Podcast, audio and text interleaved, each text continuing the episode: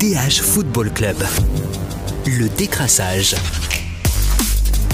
Salut à tous, très heureux de vous retrouver dans le DH Football Club pour un nouvel épisode du décrassage. Casting du jour, bonjour Lui ne craque jamais à la fin, c'est Frédéric Bleuss. Salut Fred.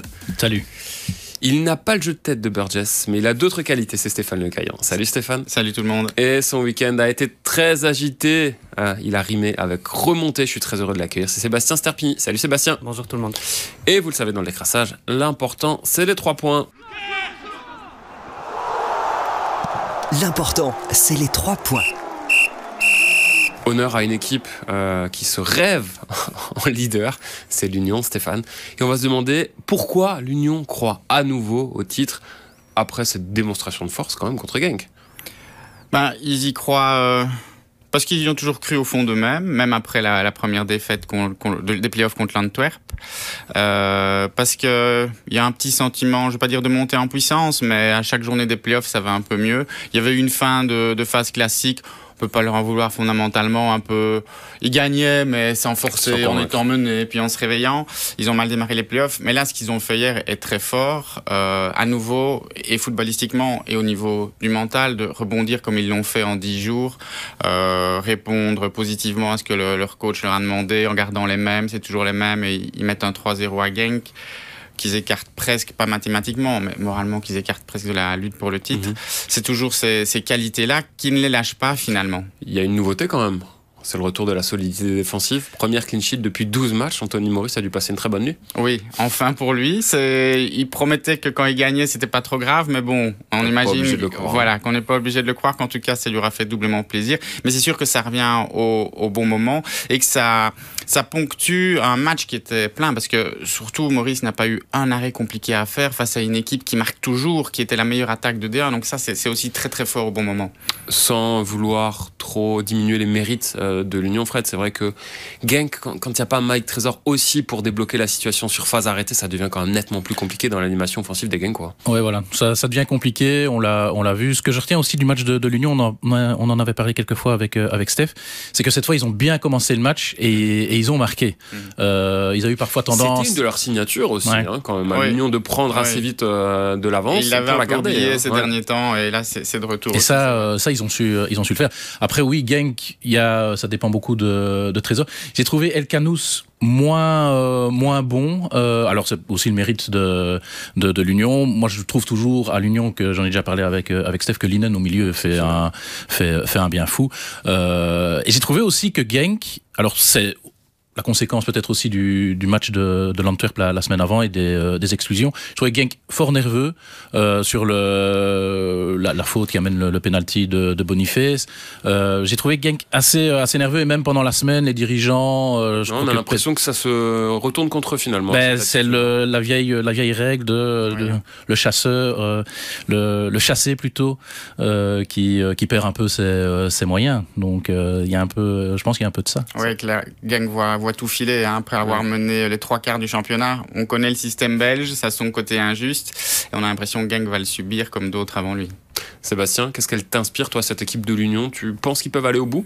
Cette équipe de l'Union, oui, on voit qu'elle a, elle a ce, courage, cette solidarité qui, qui, est sa valeur depuis, depuis plusieurs années. Moi, ça fait quelques années que je les ai vus, en tout cas en D1B, cette valeur-là était déjà là, c'est ce qui leur a permis de, de, monter aussi, et elle est toujours là avec ce public qui reste derrière aussi, qui est, une vraie valeur sûre. Euh, et, il y a quelques joueurs voilà, qui sont. Ça fait plaisir de les voir à ce niveau-là, qui, ont percé à, l'Union en gravissant les échelons avec, avec le club, qui monte en puissance. Et la, belle histoire veut qu'ils aillent au bout et qu'ils aillent chercher ce titre. Stéphane, c'est vrai que Fred évoquait euh, Senelinen, qui était très bon. Plusieurs individualités quand même qui ont répondu présent euh, encore une fois sur ce match-là. Forcément, on pense encore à, Boniface qui, euh, oui, oui, qui a encore fait, bah, qui fait la différence à sa manière, euh, qui a pesé tout le match. Pourtant, euh, Mackenzie, c'est pas c'est pas un, un, un freluquet. Thomas a encore été un très haut niveau. On a même Burgess finalement peut-être quelques passes quelques imprécisions quand même. Voilà, mais dans son travail défensif pur face à Painsil qui va beaucoup plus vite que lui, mais il a cette intelligence. Il a compensé le manque de vitesse par du placement. Euh, et, une solidité. Euh. Et là, effectivement, on a retrouvé euh, des cadres à leur meilleur niveau. Avec notamment Teddy Thomas. Est-ce qu'il a raté quelque chose sur ce match? Je suis pas sûr. Comme ça, je, je vois pas, non. Euh, je pense qu'il a, il a tout mis, il a tout réussi, dont ce penalty qui, qui fait un petit peu penser à un autre penalty. Euh, De quoi tu parles à une troisième journée des playoffs. Non, on ne sait pas si, si, la, si, si la comparaison euh, continuera ou pas, mais c'est sûr que euh, il n'a pas tremblé, il l'a mis et ils, ils n'ont pas tremblé. C'est finalement euh, le, le signe le plus fort. Et, et ils auraient pu justement trembler un petit peu au début de la deuxième mi-temps parce que Franken a un, coach, a un coaching assez, euh, Oui. assez Oui. agressif en, en modifiant Tout à fait. et en. ça les a perturbés un quart d'heure. Et ça a hein, quand même perturbé pendant Mhm. 10-15 minutes.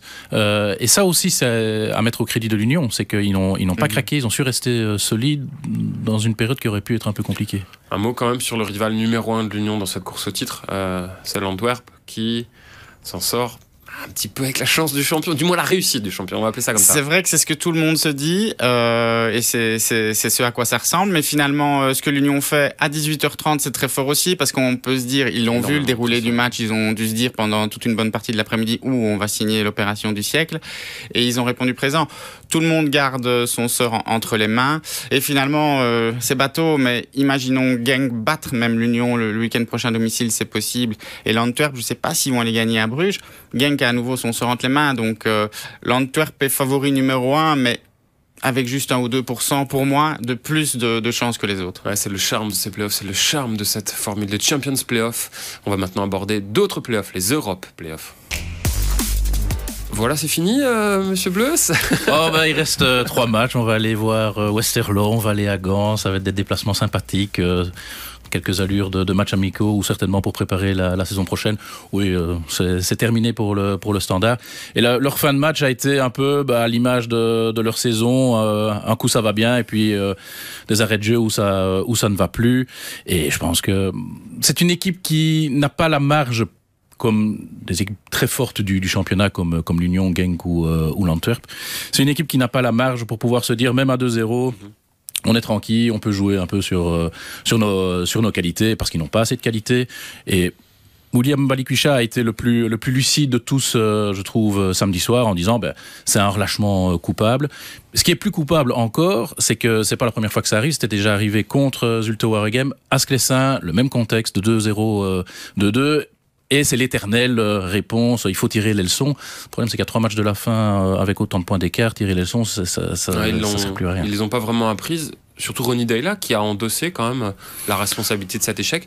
Pourquoi il s'est planté de la sorte? Parce que ça ne lui ressemble pas? Oui, ben alors c'est c'est très sympa de sa part de, de dire euh, bon, c'est de ma faute, c'est pas de la faute des, des joueurs. Maintenant, quand on regarde les changements qu'il fait, Fossi est blessé, il est obligé de le remplacer. Zinkernagel est blessé, il est obligé de le remplacer. Ohio, il le sort parce qu'il a une carte jaune et que on sent qu'il va prendre la deuxième, ça va plus, ça va plus traîner.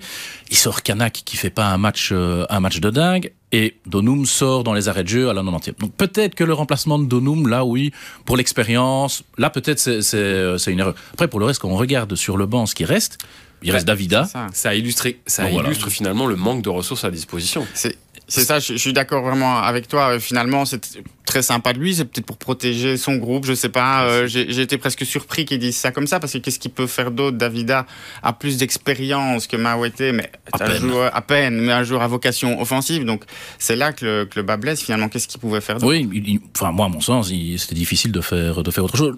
La, la- la seule petite chose, et parce que les deux buts tombent dans les, dans les arrêts de jeu, c'est Donum. Éventuellement, Donum pour son, pour son expérience. On voit que Laifis, à la 80e, il est cramé, il est mort. Euh, physiquement, il n'avance plus. Et sur l'égalisation, il est d'ailleurs euh, il est d'ailleurs en faute. il- Les deux buts, ils tentent les tirs. Je sais pas s'ils les mettent une fois sur dix. hein. Oui. Ils ont Oui, cette réussite. Mais sur la aussi. physionomie de la rencontre, Ils auraient pu marquer plus tôt. il frappe deux fois les montants. Mhm. Euh, Baudard sort quand même Mhm. plusieurs ballons très chauds. C'est ça. Euh, ce 2-2 est amplement mérité. Mhm. Oui, oui, le 2-2 est, est mérité. On a senti, parce qu'en première mi-temps, le standard est meilleur. Mais on sent que Westerlo, c'est euh, c'est un peu compliqué de, de se motiver. On se disait à la mi-temps, ils sont un peu dans le même état d'esprit le même état d'esprit que nous, euh, après avoir vu le match euh, contre Gand. C'est bon, on va voir un peu ce que, ce que ça donne. Et en deuxième mi-temps, ben voilà, Westerlo joue, euh, joue plus haut, le standard subit plus parce qu'il sait pas et il n'a pas les qualités pour, euh, pour subir et bien, euh, et bien défendre à ce, niveau-là avec ces joueurs-là quand, euh, quand, on fait, quand on fait les changements. Et alors, Enfin, je sais pas jusqu'à quel point il y a une dimension physique dans, dans ce, dans ce 2-2. Euh, je disais, Laifis, il était, il était cuit. Mais si c'est un problème physique, c'est assez interpellant parce qu'il n'y a pas eu de Coupe d'Europe. Ils ont été éliminés en huitième de finale de, Coupe de Belgique. Donc là, il y a quand même une question à, se poser. Oui, il y avait plus de fraîcheur hein, quand même du côté de Westerlo. On l'a vu en fin de match où il accélérait à chaque fois. Euh. C'est vrai que c'est le constat et euh, tu en parlais déjà euh, la semaine passée. dans les articles de la semaine, on en a parlé. comment comprendre qu'une équipe qui a aussi peu de matchs, entre guillemets, mmh. craque comme ça. Mais il y a l'aspect physique et je pense qu'il y a un aspect mental. Sans remonter trop loin dans le temps, déjà sous Michel Prudhomme, il essayait de travailler là-dessus. C'est vraiment une des, un des grands axes de progression de l'année prochaine. Mmh. C'est arriver à ce que les joueurs c'est la phase bateau, mais ne lâche rien. Et il y a toujours un petit quelque chose dans les esprits qui fait que, un moment, on croit qu'on y est et on lâche trop tôt par rapport à, ce qu'on a réellement comme valeur, comme marge par rapport à l'adversaire. Et ça fait des années qu'ils essayent de progresser là-dessus et qu'ils n'y arrivent pas fondamentalement. C'est l'anti-Felice time, hein, finalement, qu'on a au standard. Euh, la question qu'on peut se poser pour clore ce chapitre euh, standard, est-ce qu'ils sont pas à leur place tout simplement? Si. Si, si, ils sont à leur place. C'est déjà très bien, vu le contexte, vu d'où ils viennent. 14e, euh, voilà, 14e la saison dernière. Donc, c'était déjà bien d'être dans le, dans le top 8. Alors, peut-être que la deuxième partie de, de saison, le fait que Dela avait trouvé son, son équipe type, que les joueurs avaient trouvé leur, euh, leur repère, ça a peut-être donné une, fausse illusion que finalement, ils pourraient jouer euh, la victoire dans ces, dans ces Europe Playoffs. Et puis, au bout de trois matchs, on voit que c'est euh, on voit que c'est trop court parce que ben, ils, n'ont pas ils n'ont pas pu jouer leurs euh, leurs trois matchs avec leur équipe type. Et ça ça compte aussi. Alzate était euh, était suspendu suspendu samedi même si c'est pas l'explication parce que Zinkernagel est, est, sur une jambe. Fossi a dû a dû être remplacé à la mi-temps. C'est une c'est une équipe qui a besoin d'avoir son 11 type et qui n'a qui a trop peu de marge en fait Naturellement, on continuera encore à parler du standard, mais on descend pour mieux remonter. Vous allez bien voir, on va parler du RWDM, naturellement, le grand chanceux, le grand heureux du week-end. Sébastien, tes yeux sont moins petits, on va dire, je pense que ceux des joueurs du RWDM qui ont fait toute la fête. Un peu moins petits, ouais, ouais. Quelles ambitions finalement euh, pour le retour euh, en D1A du RWDM la saison prochaine on a déjà vu John Textor, qui je pense va être un très bon client de toute la saga médiatique la saison prochaine. Le clamé, on veut botter les fesses d'Anderlecht et de l'union de Tony Bloom. Il n'a pas hésité. Je pense que pour sa première déclaration euh, en D1, il a, il a, frappé fort. Hein. Je pense qu'on pouvait pas, on pouvait pas rêver mieux en tant que, journaliste d'avoir ce genre de déclaration. Mais je pense que c'est à l'image du personnage aussi. Euh, c'est un gars qui aime le foot et tout ça, mais qui aime bien aussi. Euh, à l'américaine. À l'américaine, totalement. Des, déclarations choc, euh, des décisions choc. Euh, je pense que on va bien s'amuser avec lui l'année prochaine, c'est certain. On a vu même dans les prochaines semaines, ça, ça risque d'être mouvementé. Ça, je, vois encore l'image euh, où il est en train de courir après les joueurs ici, euh, après le titre, en train de les filmer euh, derrière, en bas des supporters. Et, nous, on se retourne et on se demande qu'est-ce qu'il fait là, en fait. C'était, c'était quand même assez fou. Et puis voilà, après, on fait interview en plein milieu du terrain avec, avec lui. Il est disponible quand même pour la presse et puis, puis il y va et, il a un discours voilà, où il se veut, en tout cas, ambitieux pour, pour ce retour en D1. Il se veut ambitieux, mais il y a un vrai chantier qui s'ouvre. Euh, voilà, faut pas être naïf quand on lit les propos de Vincent Evrard. Euh, Vincent Evrard, il y a très peu de chances qu'il soit sur le banc du RWDM à la reprise de, la saison prochaine. Clairement, euh, c'est que Vincent Evrard, il avait une mission, c'était de, ramener le, RWDM euh, en D1. Il aurait déjà même pu partir l'année dernière après, l'échec de Serein, mais il ne voulait pas rester sur un échec. Il a, il a clairement dit, je veux faire mieux et je veux emmener le club où il mérite d'être selon lui. Donc voilà, il s'est concentré sur cette mission-là toute la saison. Il y a quand même pas mal de choses qui se sont passées en interne qui ont été difficiles euh, à gérer pour, euh, pour le staff. Pour le départ de Julien Gorius, départ de Julien le vrai faux départ de Thierry Dailly. Exactement. Donc, si Vincent est Evrard et Wedem, c'est grâce à Julien Gorius. Donc, euh, donc voilà, ce départ-là a été très difficile puisqu'on s'est retrouvé aussi sans, sans, personne pour gérer le, recrutement, un peu tout le recrutement de janvier, le mercato qui s'effondrait en, en, une seule fois. Mais Vincent est resté malgré, malgré les tensions, malgré tout ce qui s'est dit en, coulisses. Il a mené à, à bien sa mission, mais c'est clair que le discours qu'il avait euh, avant le match déjà et après le match surtout euh, n'est pas beaucoup de place au doute. Je pense pas qu'il va, qu'il va poursuivre euh, ici à, à Molenbeek parce que sa mission est terminée, comme mhm. il a dit, elle est accomplie, à moins qu'il y ait une vraie discussion et un vrai projet qui se mette en place. Mais voilà, Vincent Evrard, le travail qu'il a fait, il va être sollicité par d'autres clubs de D1. Il est déjà sollicité par d'autres clubs de D1. Et à mon avis, je pense qu'il sera en D1 l'année prochaine, mais peut-être pas à Molenbeek. Stéphane puisqu'il a parlé, le, le, le, président John Textor, enfin l'actionnaire majoritaire, pardon, a parlé lui-même de l'union, euh, bah, c'est difficile de ne pas faire la comparaison et, et, de souligner, de rappeler que ce qui a fait la force de l'union, parce que c'est devenu l'exemple de tout le monde maintenant, l'union qui monte et qui est, qui est si forte en dire, c'est la continuité, ouais. évidemment. Et c'est ce qu'on a l'impression qui va être difficile de trouver ici, qui fait un petit peu peur pour le, le RWDM, continuité on a parlé euh, de la structure de gestion, mais même déjà du noyau, déjà, ouais, la première case. Et euh, là, ça fait un, un peu peur le, le, chantier qui a l'air de s'ouvrir. Parce que Textor le dit, pour lui, euh, ce noyau est prêt à aller en D1A. on a quand même du mal à, ouais. à, le concevoir, dans le sens où il y a énormément de joueurs en fin de contrat ou en fin de prêt, Stéphane. Il y, a, il, y a, il y a 10 joueurs en, en, fin de prêt et, et, pas des moindres. Le, juste le milieu de terrain, c'est Camilo Dessart, c'est le milieu de terrain qui, qui, qui emmène les Rodem dans, dans, la course au titre, dans, dans ses playoffs, qui gère tous les playoffs. O'Brien est prêté, il est juste monstrueux, il a, il a un niveau euh, bien plus élevé que la D1B. Je pense qu'il retournera en Angleterre. Euh, on a des joueurs comme Barreto, Oyama qui sont prêtés par Botafogo aussi, qui ont été importants à des moments de la saison. Ça va être compliqué. Euh, bon, cette continuité-là ne sera pas là de toute façon, donc ça c'est mmh. certain. Il reste 13 joueurs euh, sous contrat, dont 3 ou 4 qui n'ont pas joué. Donc, donc, il y a quand même un chantier qui est, qui est présent. Peut-être que de ça restera si l'option est levée, enfin, en tout cas, il y a une option d'achat qui est possible et qui devrait se lever. Mais après, il faudra pouvoir aller, aller rechercher d'autres joueurs. John Texor parle de, de, faire parler son réseau ici, Botafogo, Lyon, Crystal Palace, mais je ne pense pas que ce soit la, la meilleure solution à, à faire, euh, en Belgique en tout cas. Fred, ton regard sur euh, cet élément de la galaxie Textor ben, Mon regard, c'est comme euh, Sébastien le dit, d'abord c'est au niveau, au niveau sportif. Il euh, y a un gros chantier qui, euh, qui se présente à, à, la direction, donc ça, ça va déjà être un élément qui permettra de savoir un peu quelle est la, la crédibilité du, du projet. Et surtout quand on voit les déclarations de, de Monsieur Textor, on a quand même du mal à ne pas, à ne pas repenser, à se dire que quand c'est la direction ou une partie de la direction qui est sous les feux des, des projecteurs, c'est rarement, euh, c'est rarement bon signe. Euh, il vaudrait peut-être mieux que Monsieur Textor, euh, même si ça nous frustrerait nous en tant que, que journalistes, euh, parle un peu moins pour laisser les gens, les gens travailler. Mais je pense que en fait le plus gros chantier sera celui-là, ce sera de faire euh, mais dire à Monsieur Textor de, de ne pas trop euh, prendre la parole. Ouais, ou de ne pas trop intervenir aussi, hein, parce que finalement, il euh, y a beaucoup de choses à changer aussi, parce qu'on parle là du RWDM, il y a énormément de mouvements aussi à Lyon, ça va beaucoup l'occuper ouais. aussi, donc euh, ça va être un vrai chantier dans, dans toute sa galaxie. Et tu penses que justement, il y a d'autres joueurs qui pourraient débarquer en prêt comme ça des, de ces autres clubs? C'est à mon avis clairement son intention. Euh, il l'a jamais caché de, depuis le début et on l'a vu dans, dans, le mercato de cette saison quand on voit le, le nombre de joueurs euh, brésiliens qui sont arrivés au RWDM, ils sont plus 6 ou 7 facilement. Mm -hmm. Deux joueurs de Crystal Palace sont arrivés, euh, un joueur de Lyon est arrivé, Camilo euh, en janvier.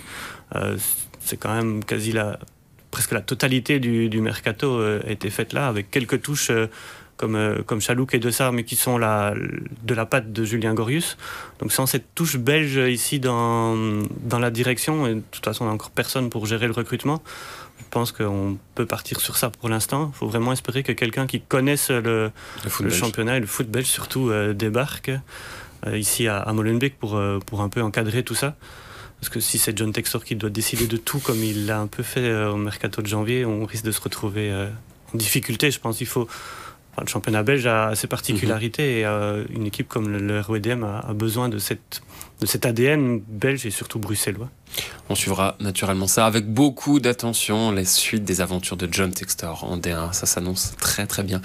Je vous remercie en tout cas. On se retrouve très vite dans un nouvel épisode du décrassage dans le DH Football Club. À bientôt, salut DH Football Club.